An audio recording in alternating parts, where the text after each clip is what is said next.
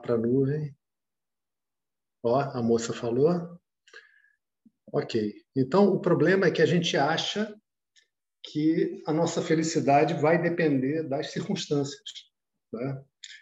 E aí a gente olha para o universo, inclusive já que eu mencionei o Yogananda, tem um texto lindo que ele vem descrevendo o universo, vem descrevendo o mundo, e aí fala das maravilhas de Deus, e aí para e fala assim: Pai, seria tudo isso uma maravilha se não fosse a dor. Mas como é que eu posso ignorar o fato de que as pessoas estão em tanta dor? Né? Então, o difícil de entender é que a dor faz parte da experiência humana. E é verdade, a dor faz parte da experiência humana. Isso é uma verdade. Né? É, aí o Júlio pergunta assim: elogia, né? Boa pergunta, Ana, boa pergunta.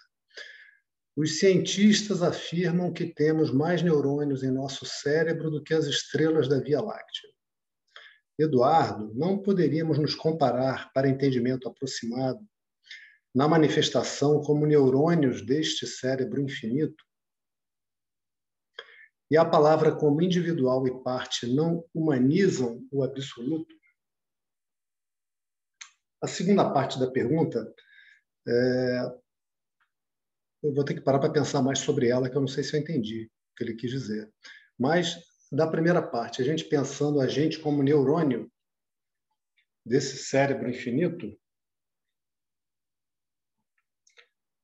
é, então, deixa eu botar de novo aqui para eu ver a carinha de vocês. As carinhas. É, a questão é a seguinte: qualquer exemplo que a gente construa a partir da nossa experiência, cérebro, as árvores de uma floresta, o oceano, e, e, vai ter um montão de exemplos. Olá, Laura, boa noite. É, vai ter um montão de exemplos. Qualquer desses exemplos é imperfeito. Não tem como, porque a gente só consegue lidar com coisas finitas. Eu só consigo enumerar e citar coisas finitas e feitas de partes. E a consciência não é feita de partes. Né? Então, esses exemplos, eles podem dar, é, vamos dizer assim, alguma noçãozinha temporária, mas são todos eles igual um barquinho que eu utilizo para atravessar um rio e seguir em frente. Depois que eu sigo em frente, cara, aquele barco não serve mais para nada só serviu naquele pontinho ali para atravessar o rio, sabe? Então, é...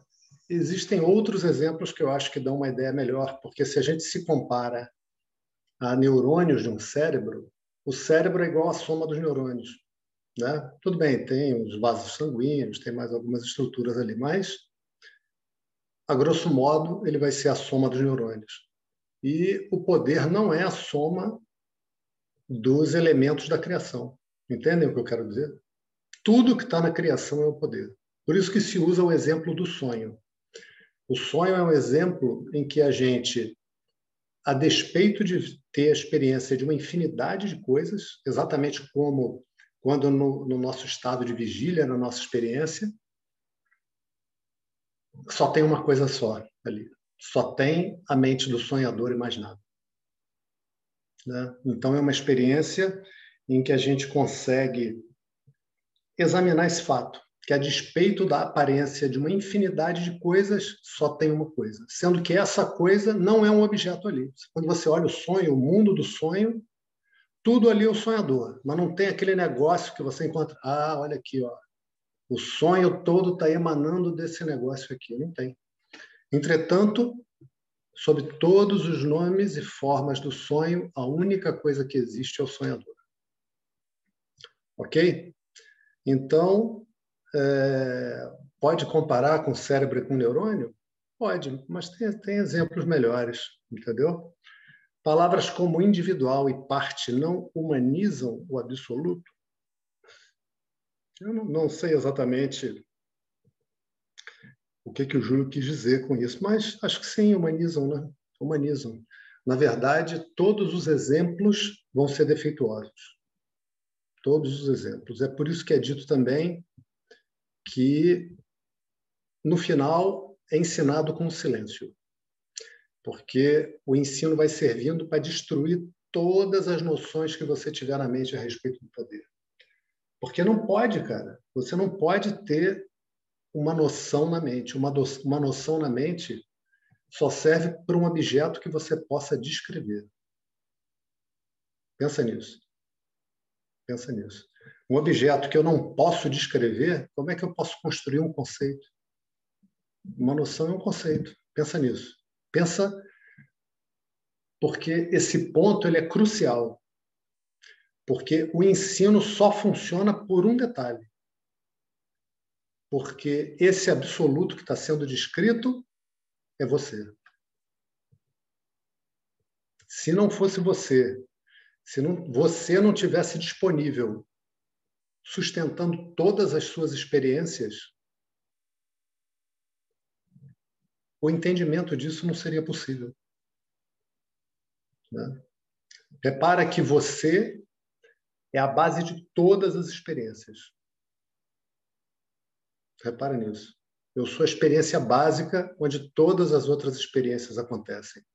Se Deus quisesse o mestre abençoar, a gente vai ter chance de fazer outros estudos onde esse exame é aprofundado e detalhado. Mas a gente já examinou um tanto, né, onde a gente começou a negar essa identidade que a gente tem porque eu sou o corpo. A princípio, eu posso dizer, né? Eu sou o corpo. Tenho até uma carteira de identidade que diz que eu sou o corpo. Agora, será que eu sou mesmo? Porque eu estou vendo esse livro, que é a Gita. Estou vendo o relógio. Estou vendo o copo. E estou vendo o corpo. A, a dificuldade do corpo é que eu estou vendo bem demais. Eu estou vendo o corpo eu estou sentindo, tenho tato. Se alguém encosta aqui na tela do computador, eu não sinto nada. Se alguém vem e encosta na minha mão, eu sinto.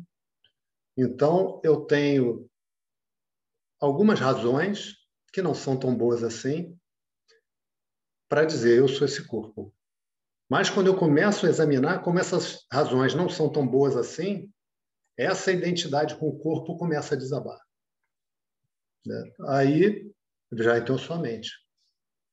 Eu sou essa mente, então. Mas todas as circunstâncias da mente, todos os estados da mente também aparecem para mim. Tem alguém que está vendo tudo isso. Não é verdade? Tem alguém para quem isso aparece. Então também não posso ser essa mente.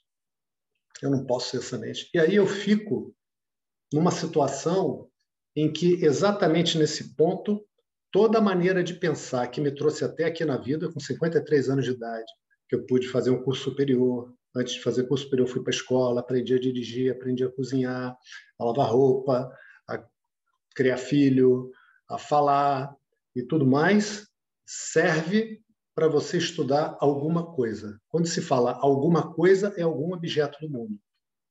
Chegou na fronteira em que essa maneira da mente funcionar não serve mais. Não resolve esse problema. Porque esse problema é diferente de todos os outros. Todos os outros problemas eu resolvi construindo um conceito após o outro. Então, por exemplo, a pessoa te explica é, como é que funciona uma palavra em inglês, o que, é que ela quer dizer. Me, me veio aqui na, na mente a palavra acknowledgement. Acknowledgement quer dizer você reconhecer que algo aconteceu. Ah, em português quer dizer isso? Ah, beleza. Então agora entendi que eu sei que aquele conceito lá dos ingleses, para a gente, quer dizer esse. Eu associei a um conceito. Agora aquilo tem significado para mim. Então a mente vai ter que sair da maneira de pensar através de conceitos externos. Isso se chama tendência de objetificação e leva muito tempo para a mente sair disso leva muito tempo. Porque isso resolveu todos os problemas até hoje, e quando não resolveu, me foi dito que era porque eu não estava fazendo direito. E era verdade. E era verdade. Eu que tinha que estudar mais, eu que tinha que levar mais tempo naquilo, fazer mais exercício, pensar mais. Agora o problema é outro. Quando a gente fala de entender a consciência, eu não estou mais criando um conceito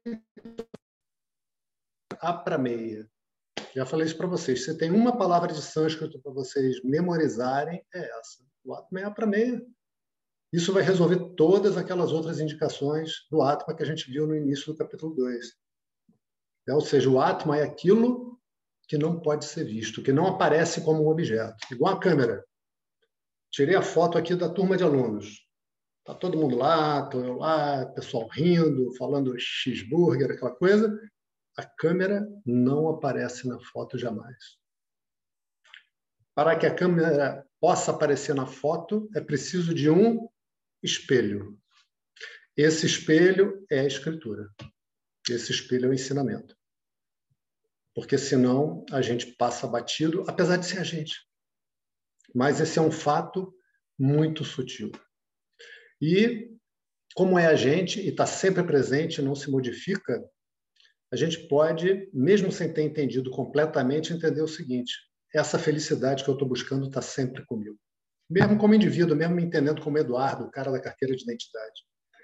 Necessariamente, necessariamente, sempre que eu estou no momento em que eu não estou vivendo felicidade, é por algum conteúdo da minha mente que está me colocando numa atitude de resistência ao que está acontecendo. Sempre sou eu jogando fora, pegando uma pazinha e, e cobrindo a minha felicidade com alguma camada de outras emoções. Só isso. E é um aprendizado, e é um treino. Né? E assim, nesse processo, o nosso julgamento começa a diminuir, da gente mesmo. Né? Da gente mesmo. Isso, isso já faz parte da aula de hoje também. A pergunta da Laura ficou para a próxima. É boa, foi boa. A pergunta da Laura foi excelente. Tá bom? Então vamos cantar para a gente começar. Hoje está todo mundo com cara de cansado. Não sei se vocês estão se vendo aí. Deixa eu aumentar aqui. Está todo mundo fazendo assim, né? Eu também. Mas que bom. Às vezes a gente está cansado, né? É assim. Menos o Lucas. O Lucas não está com cara de. Vamos lá.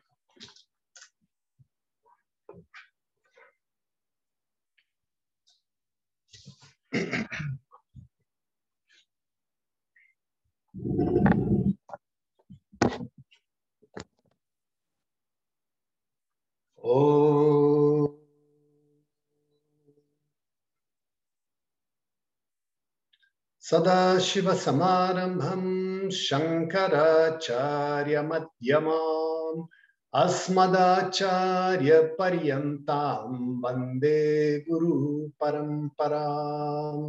श्रीजगन्मातरं देवीं स्थितदीपाद्मकासनम् हृदयासागरातीतं गोमतीं प्रणतोऽस्म्यहम्।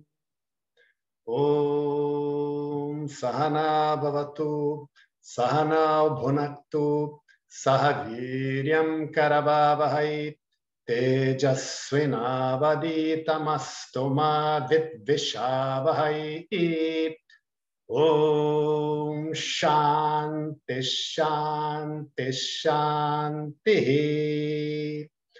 ॐ गणानां त्वा गणपतिगुं हवामहे कविं कवीनामुपमश्रवस्तमम् ज्येष्ठराजं ब्रह्मणां ब्रह्मणस्पत आन श्रीमण्डोतिभिः सीदसादनम् ॐ महागणपतये नमः ॐ सरस्वती नमस्तुभ्यां भारदे कामरूपिणि विद्यारम्भं करिष्यामि सिद्धिर्भवतु मे सदा।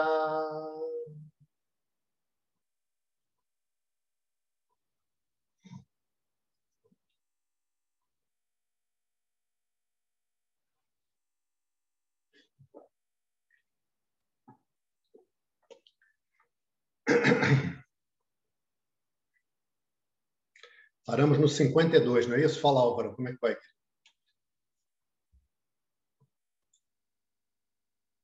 Cinquenta alguém, alguém faz um gesto aí de beleza, beleza. 52. Ok, vou ler desde o 51, vou ler o 51 e o 52. Só ler sem repetir porque a gente já leu, só para pegar o fio da meada. Karma jam buddhi त्वामनीषिणः जन्मबन्धिविनिर्मुक्ताः पदं गच्छन्त्यनामयम्।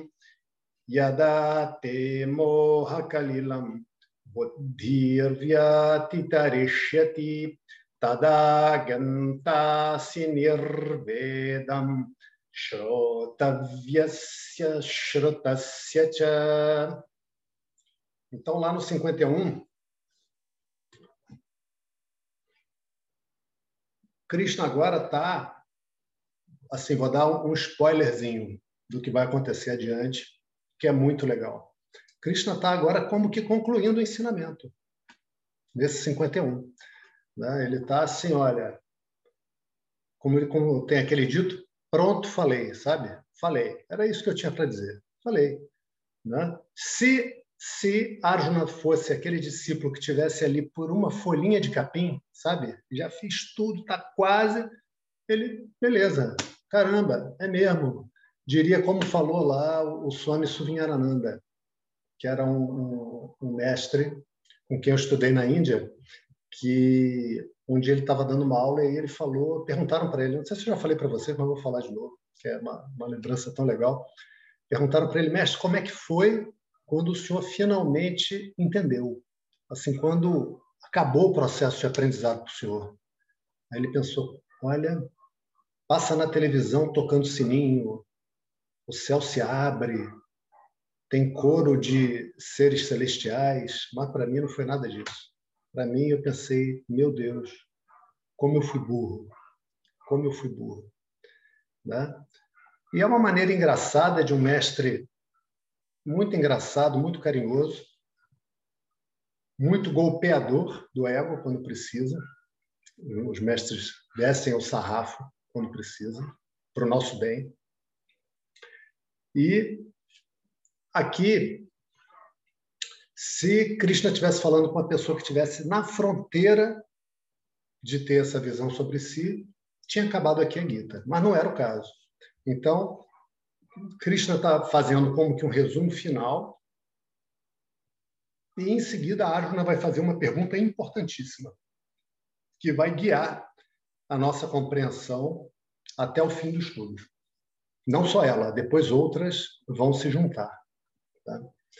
Então, antes, na preparação dessa conclusão, Krishna falou no verso 51, na tradução aqui da professora Glória pois aqueles que são discriminativos, dotados desta atitude, abre parênteses na mente, tendo abandonado o resultado que nasce da ação, tendo se tornado livres da prisão do nascimento, livres de sofrimento, alcançam a libertação.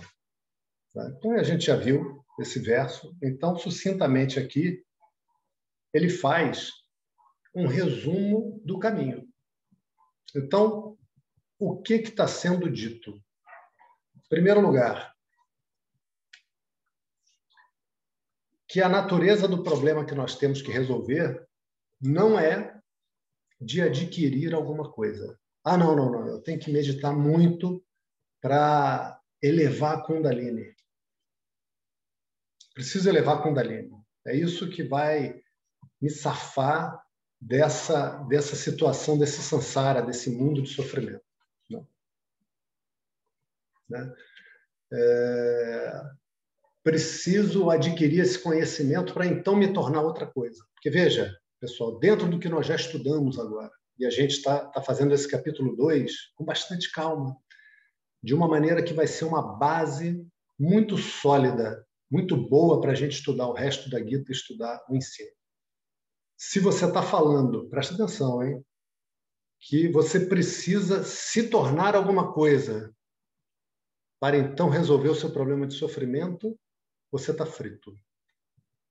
Você está se colocando num beco sem saída e ilógico, sem fundamento. Você está trabalhando, como dizia minha avó, trabalhando na bobagem, ou seja, naquilo que não vai resolver teu problema. Por quê? Porque se você está trabalhando para se tornar alguma coisa, tudo que se modifica pode se mudar, pode se modificar novamente. E todas as coisas nesse universo se modificam, não tem nada na nossa experiência que não se modifique. Não existe.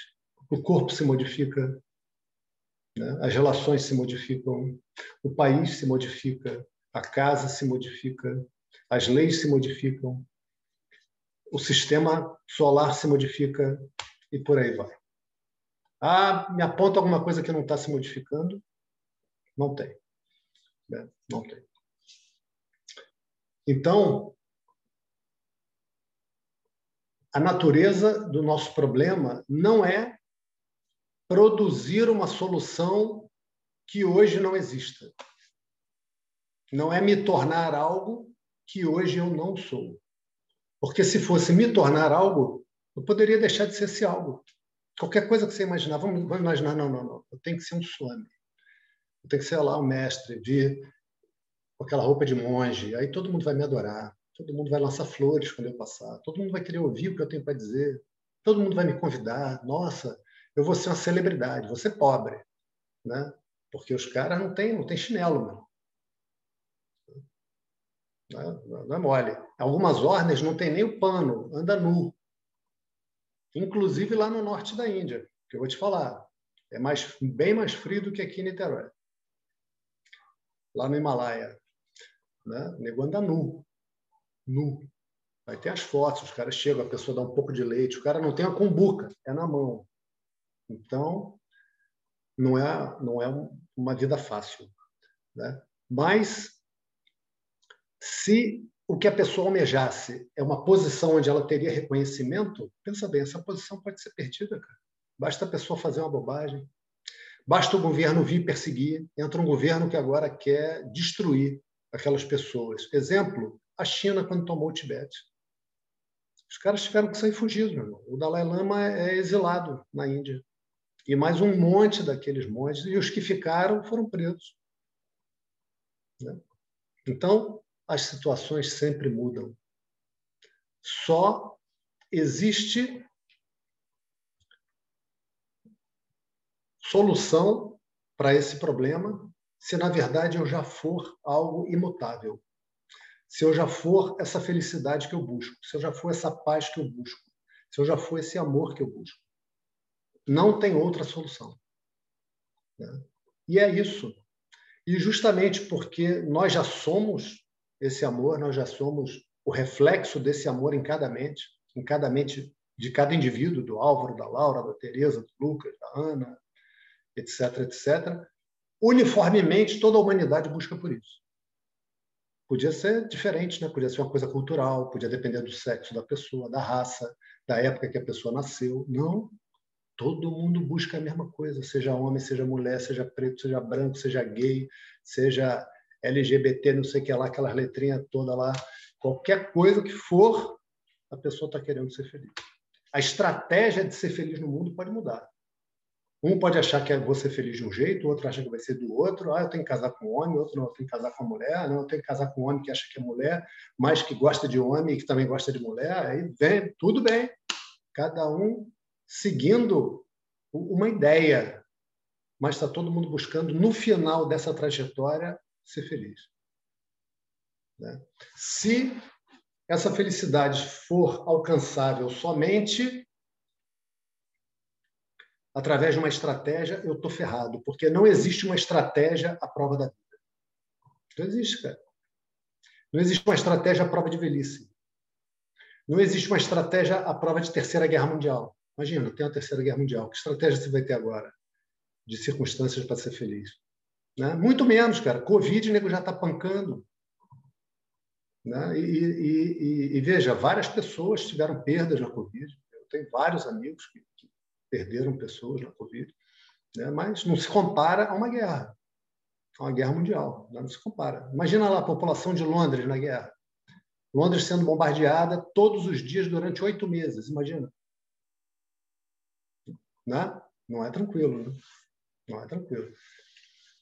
Então, o problema não é de controlar a vida, não é de controlar as circunstâncias, não é de estabelecer um plano de vida, porque isso não tem jeito. O problema que nós temos diante de nós é de conhecer aquilo que eu sou. Conhecer aquilo que eu sou inclui e é precedido por destruir na mente a noção errada que até hoje eu cultivei daquilo que eu sou. Com uma observação. Eu não posso destruir completamente. Eu destruo o significado para mim, mas essa identidade continua lá. Afinal de contas, eu continuo aí na farmácia eu continuo aí no meu vizinho, bato lá, cara, tô sem açúcar aqui, preciso de uma xícara de açúcar. Ele vai falar, oi, Eduardo, eu sei que ele está falando comigo. Né? Essa identidade relacional, transacional, permanece. Permanece. Né? Então, a gente já está falando sobre uma mudança de identidade. A construção do entendimento da identidade verdadeira. Esse é o conhecimento do átomo. Mas isso não vai acontecer numa mente que não está qualificada. Isso não vai acontecer numa mente que é massacrada pelas circunstâncias do mundo. Não vai acontecer é, pela mente, por exemplo, a pessoa vai ser promovida. Aí, quando chega na véspera da promoção, que o cara preparou comemoração, agora sim, você, o gerente aqui do Rio de Janeiro, não sei o quê, ele fica sabendo que o presidente da empresa resolve botar o namorado da sobrinha, que é um cara que está iniciando apenas na empresa. Mas é o namorado da sobrinha, né? Porque você não foi namorar a sobrinha do presidente. Agora, aguenta. Se isso destrói a pessoa, essa pessoa não está qualificada. Por quê? Porque ela está extremamente dependente das circunstâncias que estão acontecendo para ser feliz. Então, já tem que ter um descolamento. Esse descolamento se chama Karma Yoga. É a prática desse descolamento que a gente estudou. Não vou fazer revisão de Karma Yoga aqui, as aulas estão gravadas. Esse descolamento vai dando à mente qualificação. Agora eu tenho um carro que antes era uma chapa de metal com rodas, agora eu coloquei amortecedores. Eu continuo a cair nos buracos, e veja, como é que eu vou consertar a estrada toda? Né? Não tem como consertar a estrada toda, mas eu posso colocar amortecedores no meu carro, posso colocar molas. Então agora eu coloco molas, eu desenvolvo a capacidade de aceitar. Eu desenvolvo uma vida em que fundamentalmente eu ofereço minhas ações a Deus. Então eu capricho em todas elas. Eu capricho no entendimento de que eu não estou controlando o que vai acontecer daqui a um segundo. Não estou controlando. Eu não sei se eu chego ao final dessa aula. Verdade é essa. Fiquei sabendo de uma pessoa que, dirigindo uma reunião espiritual agora, nesse final de semana, de pé, caiu de cara, mesmo, infartou e morreu no meio.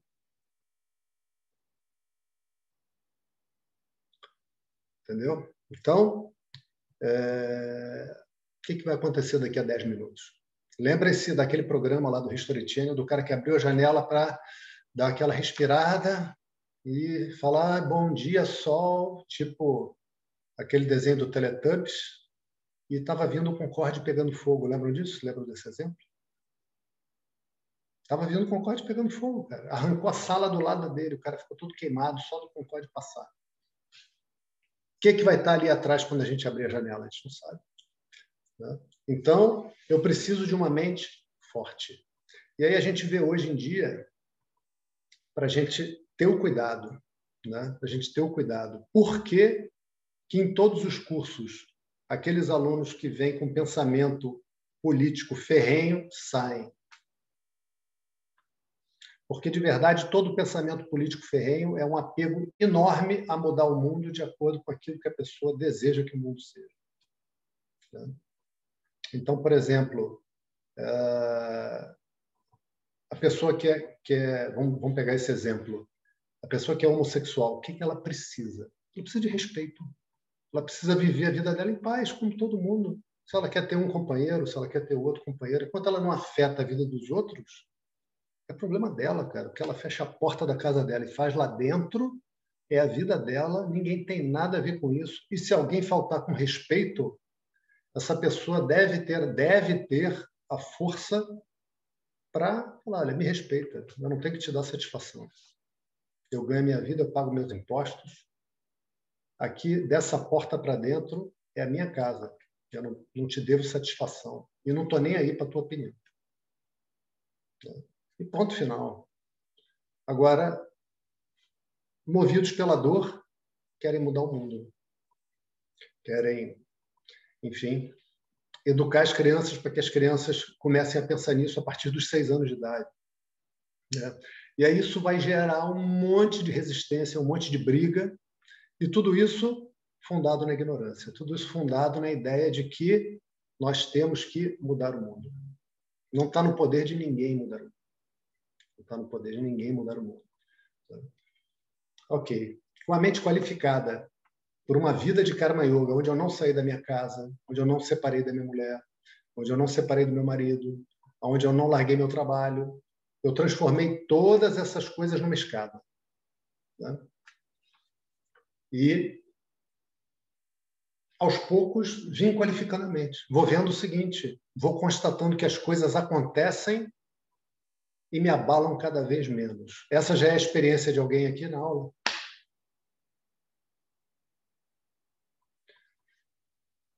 Aí a gente vai vendo isso, que cada vez mais a gente é menos abalado. Cada vez mais o tempo de recuperação de algo que sacudiu a minha mente é menor. Né? a mente vem se tornando qualificada para esse conhecimento, cujo fruto não é ir para o céu, não é ir para o paraíso, cujo fruto não é ir para um lugar onde você vai poder comer as maravilhas, vai poder andar no bosque, vai poder ver lagos, não é isso. O fruto é você estar feliz aqui agora. O que vem depois você vai descobrir. De verdade, vamos descobrir. Você vai encontrar várias descrições do que tem depois. Você escolhe uma que você gosta, porque você não vai poder confirmar nenhuma. Não estou criticando nenhuma delas, só estou dizendo um fato. Confirmar, você não vai poder confirmar nenhuma. Né? E o fruto desse conhecimento será você viver aqui feliz e livre de sofrimento, não livre de dor. Porque a experiência aqui traz dor. Você acha que o some da Ananda velhinho, oitenta e tantos anos lá, quase 90, tendo que fazer hemodiálise todas as noites. Depois, algumas vezes, tendo que fazer duas vezes por dia. Não dormia. Estava ou não estava tendo uma experiência de dor? E ele falava, cara, é muito difícil. É muito difícil. É muito difícil. Não consegue andar, cara. A pessoa não consegue andar. Imagina para ir no banheiro aí depende de outros. Olha que situação. Completamente lúcido, dando aula. E as pessoas que cuidavam dele, cuidando com amor, com zelo, vou te dizer, raramente igualado. Né? As pessoas cuidando com devoção. Né? Mas mesmo assim, muito difícil. Muito difícil. Então, a experiência de dor vai fazer parte da nossa vida o que não quer dizer que a gente não seja feliz.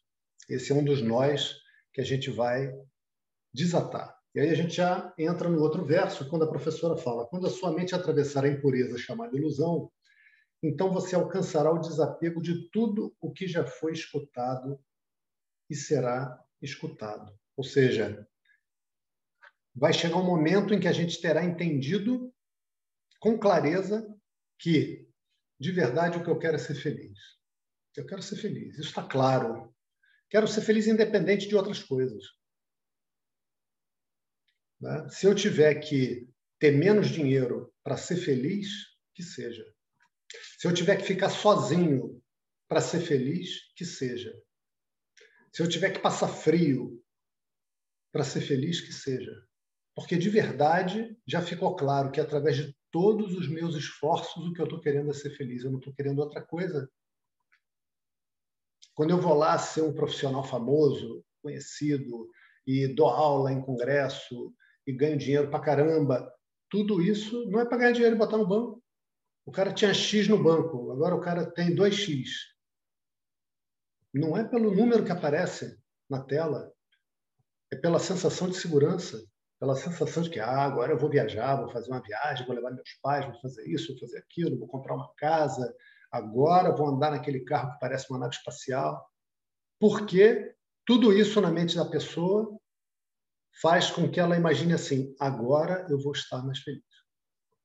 E daí a importância do exemplo desses mestres. Que você vê um cara só tem um pano para se enrolar e está quicando de felicidade e de entusiasmo. Quicando, velhinho, quicando de alegria e de entusiasmo. E todas as confusões sobre as nossas emoções vão ser também clareadas. E vai ser desarmado o tirano da mente. A mente tem um tirano terrível. Né? Na verdade, esse tirano está no intelecto. É, pegando a linguagem do Tatuaboda, que se Deus quiser a gente vai estudar um pouco mais adiante, a gente divide entre intelecto e mente. A mente, a gente passa a usar essa palavra para a parte emocional. E o intelecto para a parte de raciocínio, de compreensão. Né? E a gente vive um processo que é o seguinte: vem uma angústia, vem uma tristeza, vem um medo, vem uma insegurança, aquelas coisas que a gente teve a vida inteira, desde criancinha. A gente também já conversou sobre isso. O intelecto desce a marreta na mente. Desce o chicote, trata a mente como um lixo. E aí surgem frases no nosso pensamento. Que porcaria, eu não queria estar sentindo isso, quando é que isso vai passar? A gente tem uma criança lá no peito e a pessoa quer jogar fora. A pessoa quer pegar essa criança e, se possível, largar no mato, se desse para fazer uma macumba. E a pessoa nunca mais sentir nada disso. Ficar ali na, naquela macumba, essa, essas emoções a pessoa fazia. Não. Isso também vai para o lugar. Né? Eu vou entender também que esse universo não tem erro nenhum, cara. Não pode ter erro nenhum nesse universo. Porque se tiver erro, quer dizer que a fonte desse universo tem em si ignorância. Não pode ser. Não pode ser. Ignorância faz parte do universo e não da fonte do universo.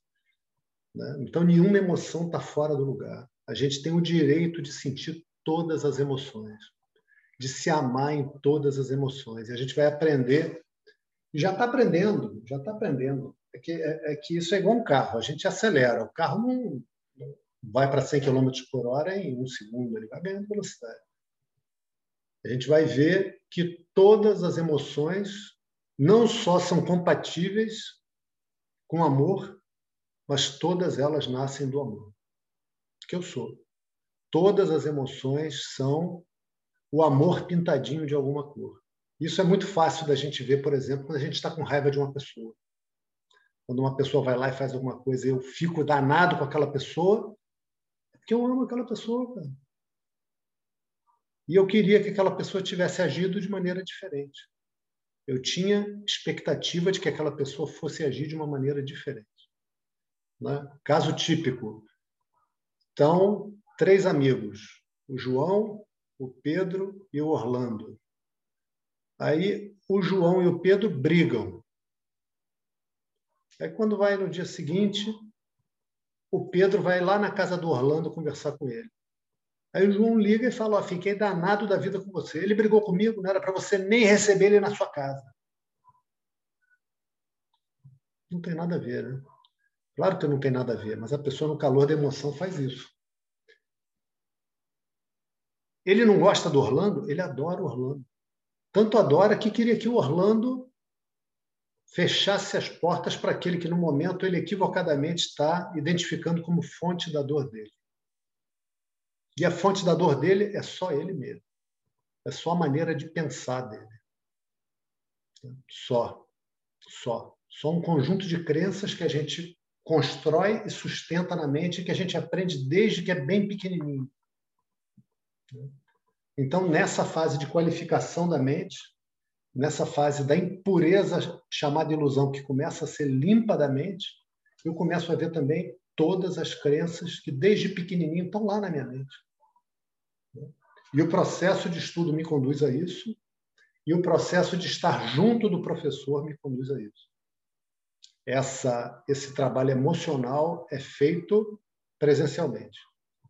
É feito estando junto com o professor. Por isso que o Gurukulam faz parte do processo de estudo. Gurukulam quer dizer que o aluno vai para a casa do guru, vai para a casa do professor. Tem convivências com o professor, aonde são feitos são feitas práticas, são feitas sadhanas que mais do que fazer esse trabalho intelectual, a parte que está sendo tocada é a parte emocional da pessoa.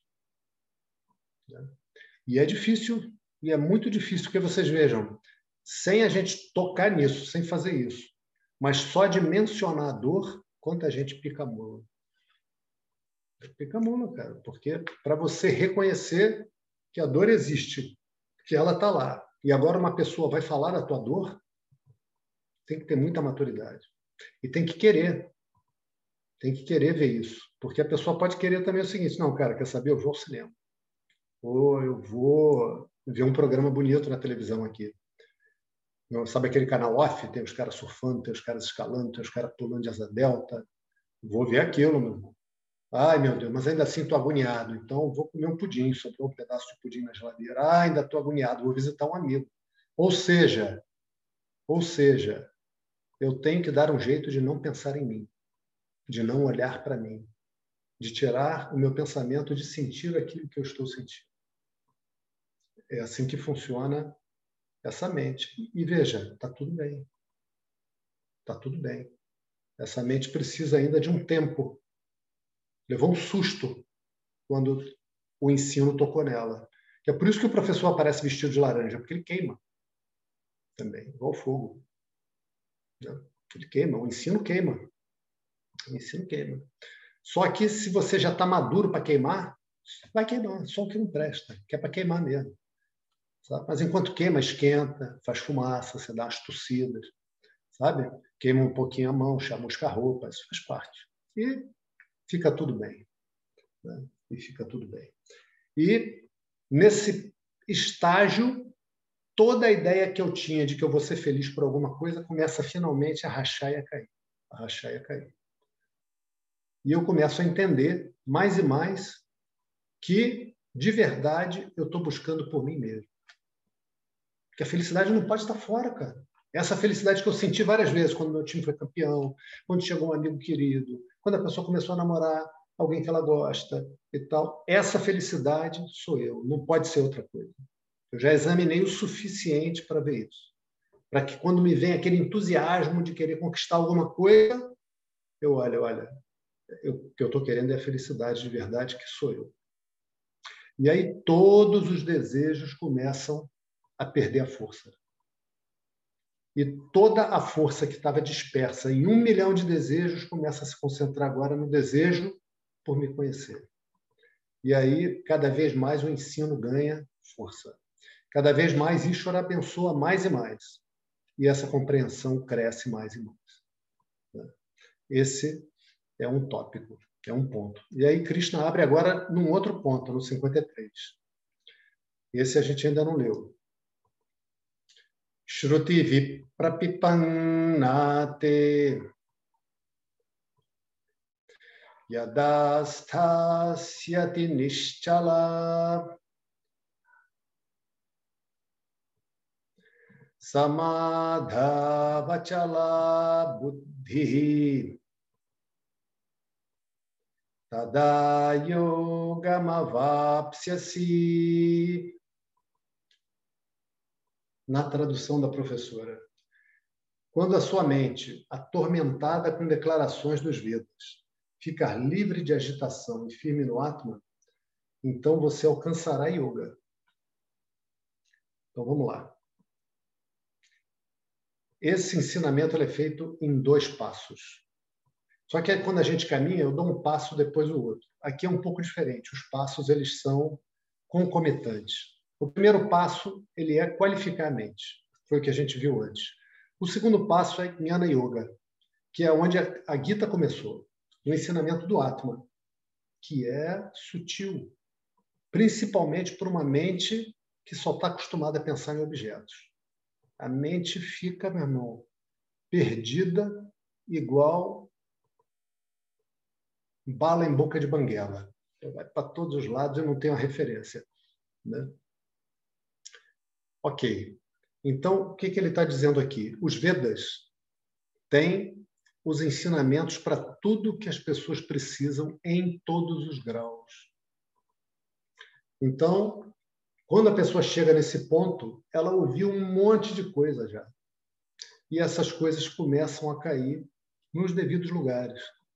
E ele começa a entender que vai ter gente que vai fazer oração, tem orações próprias para ter filho, tem orações próprias para casar, tem orações próprias para ficar bom de doença, para adquirir prosperidade, para ter paz na família, para ficar forte. Né? o que você imaginar vai ter. Por que, que teria todo esse rol de orações? Porque as pessoas querem esse fim. Então, se as pessoas querem esse fim, elas não vão deixar de querer esse fim porque você ensina alguma coisa para elas rapidamente, a não ser que elas queiram buscar um ensino. Então, os Vedas ensinam: você quer? Faz oração. Está ensinando, na verdade, a fazer oração. Está ensinando a ter uma relação com o poder. Está ensinando a pessoa a pensar que, veja, esse universo tem que ter vindo de algum lugar, mesmo que a gente não entenda muito. Né? Pede, pede para essa fonte do universo. É casar que você quer, é ter filho que você quer, prosperidade que você quer, é casa bonita que você quer, quer ficar com um corpo bonito. Então, faz essa, essa, essa, essa, essa, essa, essa oração. E aí chega no momento em que já ficou claro que quando você faz oração, você está pedindo a Deus. Então eu vou pedir a Deus logo para ser feliz, independente de qualquer coisa. Porque se eu for um mendigo, tiver que andar pelado pelo Rio de Janeiro, tiver que andar pelado no centro de Niterói, cara, que eu seja o mendigo mais feliz do mundo, mais radiante, mais entusiasmado, que todo mundo vai querer ficar perto porque está aquela pessoa alegre, entusiasmada, feliz. Né? Então, essa ilusão já não existe mais. Essa ilusão já não existe mais. E tudo aquilo que ele ouviu, mesmo dos Vedas, e que causou dúvida, já não existe mais. Então, se chega num ponto em que é dito assim, que a compreensão de que eu sou Brahma, de que a compreensão de que eu sou esse que não pode ser visto, esse que é a para meia, e que não pode ter limite, e que só pode ser um, não pode ser dois, não pode ser três, só pode ser um, e que isso é lógico, essa compreensão já está clara, igual um mais um é igual a dois. Se alguém te perguntar quanto é um mais um, calma aí, dois. Não, não tem calma aí. Vocês conhecem aquela piada do português? Que o cara chega, dois mais dois, Manel. De repente, Manel estava tomando sorvete assim, o cara chega, dois mais dois, o cara leva aquele dois mais dois. É sacanagem o que a gente faz com os portugueses. Dois mais dois, eu quero. Dois mais dois, eu quero cinco. Pô, Manel, 2 mais 2, 5. Ele falou horários. Querias precisão ou rapidez. Né? Então, não tem essa. 2 mais 2 é 4, 1 mais 1 é 2, sem, sem precisar parar para pensar. Sem precisar cavucar a mente. Já cavucou, isso já está claro. Né? E aí, Krishna vai falar de dois obstáculos do conhecimento, porque ele está dando uma ideia geral do caminho agora para Krishna. Nisso, para Arjuna, nisso que seria a conclusão, ele está concluindo. Já ensinou, agora vou te dar uma ideia, que você vai ficar pensando nessas coisas que eu falei, já falei tudo. Né? Então, tem duas coisas que você vai precisar se livrar para o conhecimento finalmente se estabelecer em ti. Uma são as dúvidas. Porque você pode ter entendido um monte de coisa. Enquanto tiver aquela duvidazinha ruendo lá dentro da mente, a mente não relaxa. A mente é assim, é a natureza da mente. Aí Krishna ainda pode dizer: é assim que eu fiz a mente. A mente é um, a, a, a dúvida é um desconforto. Examina isso. Quando alguma coisa é explicada para vocês aqui na aula e fica aquela dúvida na mente, aquela dúvida é um bicho carpinteiro, como dizia minha mãe. É um negócio ali que ah, fica aquele negócio roendo por dentro. Né?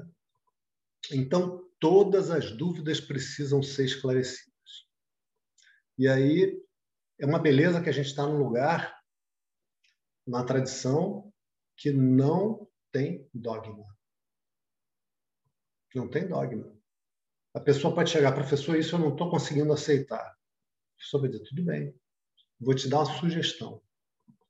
Escreve, bota uma etiquetinha de dúvida nisso. E bota na tua gavetinha de dúvidas. Não aceita isso com dúvida, porque não funciona.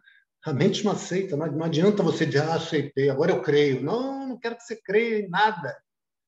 Não é para crer. É para duvidar. Mas não é para duvidar de birra. Não é para duvidar porque você acha que eu, que eu tenho essa ou aquela posição política. É para, enquanto a tua mente não relaxou, não entendeu, isso é uma dúvida. Aceita a dúvida, pergunta quantas vezes for necessário. Pode perguntar várias vezes, é o que Krishna vai fazer com Arjuna até o final da Gita. E quando Arjuna não tiver dúvida, Krishna vai colocar uma pergunta. Porque a pergunta coloca a mente numa outra perspectiva. A pergunta futuca profundamente a mente. Revira, faz a pessoa se examinar e ver se ela entendeu ou não. E o outro obstáculo que vai ter que ter, vai ter que ter, é necessário, vai ser a firmeza no conhecimento. O conhecimento vai ter que ser firme. Porque o que, que acontece? A gente vem de encarnações após encarnações. Vamos contar um pouco dessa história. O que, que acontece? O que, que é comum acontecer? A pessoa, a partir de uma certa idade, a pessoa desenvolve o interesse pelo conhecimento. E é, e é dito que é assim. Já falamos disso, né? Vamos falar um pouco mais. Que a pessoa inicia esse interesse, recebe essa primeira bênção com idade avançada.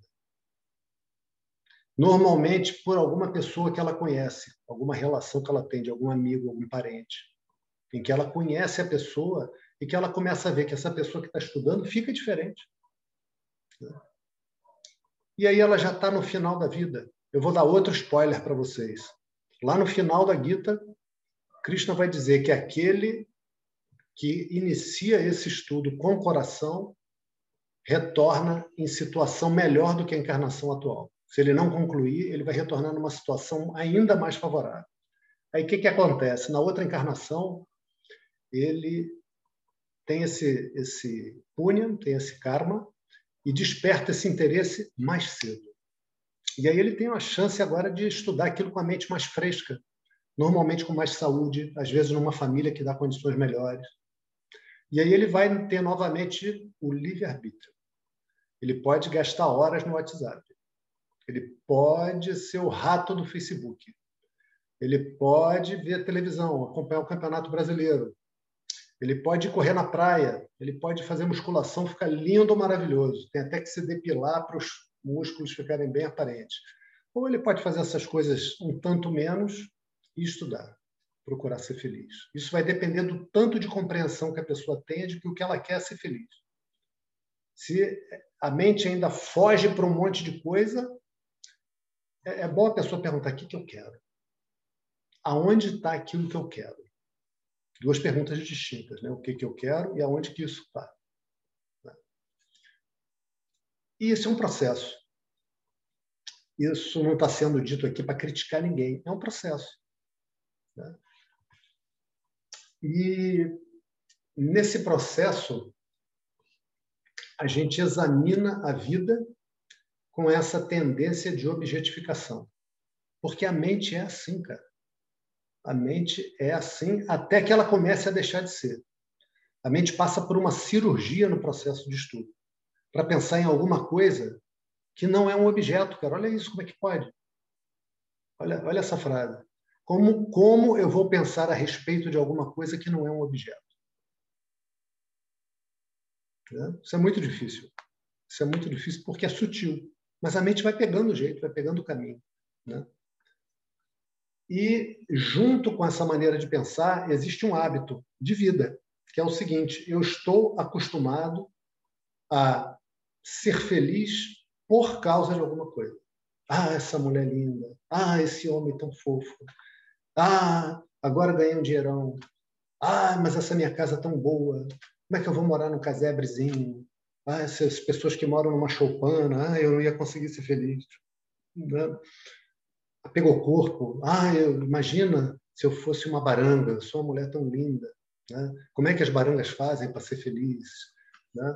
Enfim, a pessoa tem a ideia de que ela vai ser feliz por alguma coisa. Isso é muito trabalhoso de desprogramar na mente. É muito trabalhoso. Então, tem uma história que ilustra isso aí, que é o seguinte: tinha um cara que ele era uma pessoa simples, gente boa, era discípulo e ele fazia o seguinte: ele ia sempre num templo. Tem essas figuras na Índia são muito comuns. Ele ia no templo, levava a vassoura, chegava lá, varria, passava um pano. Vinha uma família fazer uma oração, as orações são com, com oferecimentos, depois as coisas que são oferecidas são distribuídas, sabe? Púdia. Vem fazer uma púdia. E aí ele ajudava, carregava uma coisa, tinha que trazer coisa do carro e tal. Aí as pessoas iam dando gorjetas para ele, sabe? E assim ele sobrevivia. E ele era um devoto, ele estava sempre ali. Ele gostava, ele, quando não tinha ninguém, ele fazia os mantras, fazia as orações, gostava de estar naquele ambiente. Aí chegou um dia que uma daquelas pessoas que frequentava aquele templo faleceu. E era uma pessoa de muitas posses. E essa pessoa deixou para ele uma pequena parte da sua fortuna.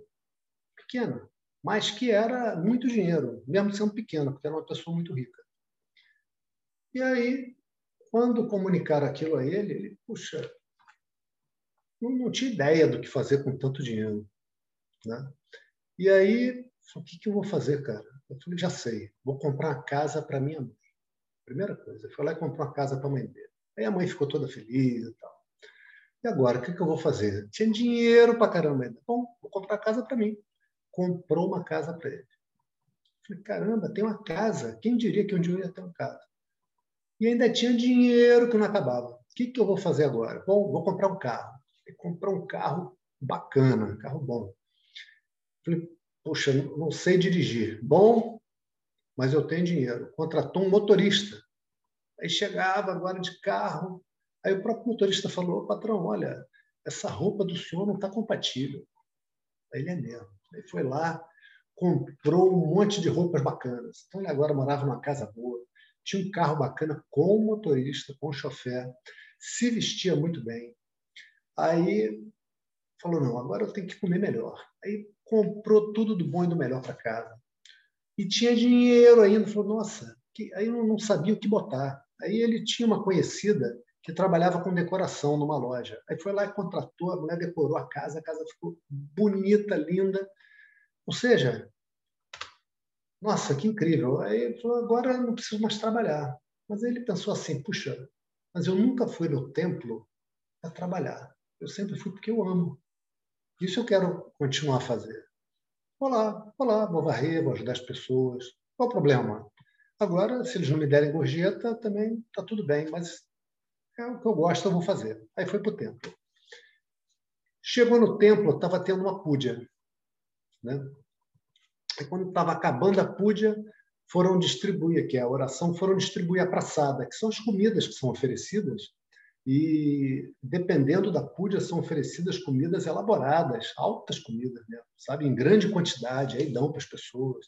Então é comum ficar um monte de gente no templo assim esperando para ganhar comida. Pessoas e tem pouco dinheiro, né? Vão ganhar ali uma refeição. E aí, quando ele chegou lá, que ele ia entrando, vem a moça oferecendo aquela comida, o que, que ele faz? Sofregamente estende as mãos para receber aquela comida da qual ele não precisava mais. Né? Mas a mente fez aquele movimento que milhões, bilhões de vezes ao longo dos tempos havia feito. Então, isso precisa ser desprogramado, não quer dizer que o conhecimento não esteja lá. Então, a, a rota vai ser assim: são três, três componentes. A gente falou de Karma Yoga e falou de Jnana Yoga. Isso é do ponto de vista de qualificação mental e aquisição do conhecimento. A Jnana Yoga a gente pode dividir em três partes, que é Shravanam, que é de Shrunu, ouvir, que é isso que a gente está fazendo agora. O ensino é repetido, a gente ouve, a gente pensa, a gente pensa a respeito do que está sendo ensinado e pensa a respeito da gente.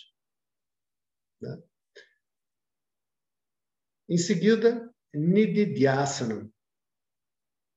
Não. Em seguida, Mananam. Mananam é manas, aqui visto como intelecto, não como mente. Pensar. É pensar a respeito. É ver o entendimento que eu estou tendo a respeito dessas coisas que eu estou ouvindo. Se isso faz sentido para mim. Se não faz sentido para mim, eu não atribuo defeito ao ensino. Mas eu digo, olha, isso para mim, para mim, não está fazendo sentido. Eu não estou conseguindo entender. Eu escuto isso e realmente eu fico sem saber o que pensar. Fico pasmado. Tudo bem. Se eu tiver que dizer isso 10 mil vezes, eu vou dizer 10 mil vezes. Sem problema nenhum. Não tem desrespeito, não tem propriedade nenhuma, está completamente certo. É diferente de falar, pô, isso aí está errado. Isso aí é um devaneio. Aí não. Né? Se é um devaneio, a pessoa deve usar o tempo dela com outra coisa. E o terceiro elemento vai ser o Nididhyasana, onde eu vou meditar.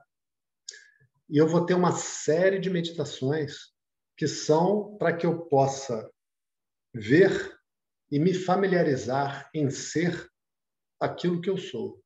Ou seja, são meditações que golpeiam a noção de identidade que eu tinha antes, até que ela cai. Até que ela cai. Esses processos eles não são feitos um até o fim, aí começa o outro, vai até o fim, depois vem o terceiro até o fim. Não, eles acontecem simultaneamente. E é assim que acontece. Então vocês vejam que essa meditação que a gente já faz, ela já é as três coisas. Porque a própria meditação, ela se assemelha a uma aula, se você for parar para pensar, tem instruções ali que são Shravanam. Ela Nididhyasana é, menos, né? porque ela não apresenta tanto assim dúvida, mas se a pessoa vier com dúvida ali, ela tem chance de reexaminar aquilo. Então, ela não é Mananam. E ela é Nididhyasana, onde eu vejo que eu sou a consciência, onde eu vejo o fato, o fato de que o corpo é um objeto da minha observação, de que a mente é um objeto da minha observação. Vejo as causas de resistência da mente, por que a mente não relaxa. Vejo que quando a mente relaxa, eu estou feliz. Né? Nididhyasana. Então, é uma trilha do conhecimento. Né? Ok. Dito isso, Krishna agora Uh, sabe quando acaba a aula que o professor dá aquela suspirada? Como uma vez me disse um pajé, é a hora de tirar o cocar. Quando tira o cocar, né? E aí ele fica em silêncio. Arjuna ouviu de maneira apropriada. Qual é a maneira apropriada? Deixar o professor falar, não interrompe. Arjuna ouviu. E agora tendo ouvido até aqui, tendo começado esse ensino, se rendendo para Krishna e pedindo que Krishna ensinasse para ele o que era bom para ele, que ele não tinha nem condição de perguntar, porque ele estava lá em dor. A dor dele era muita. Né? Agora,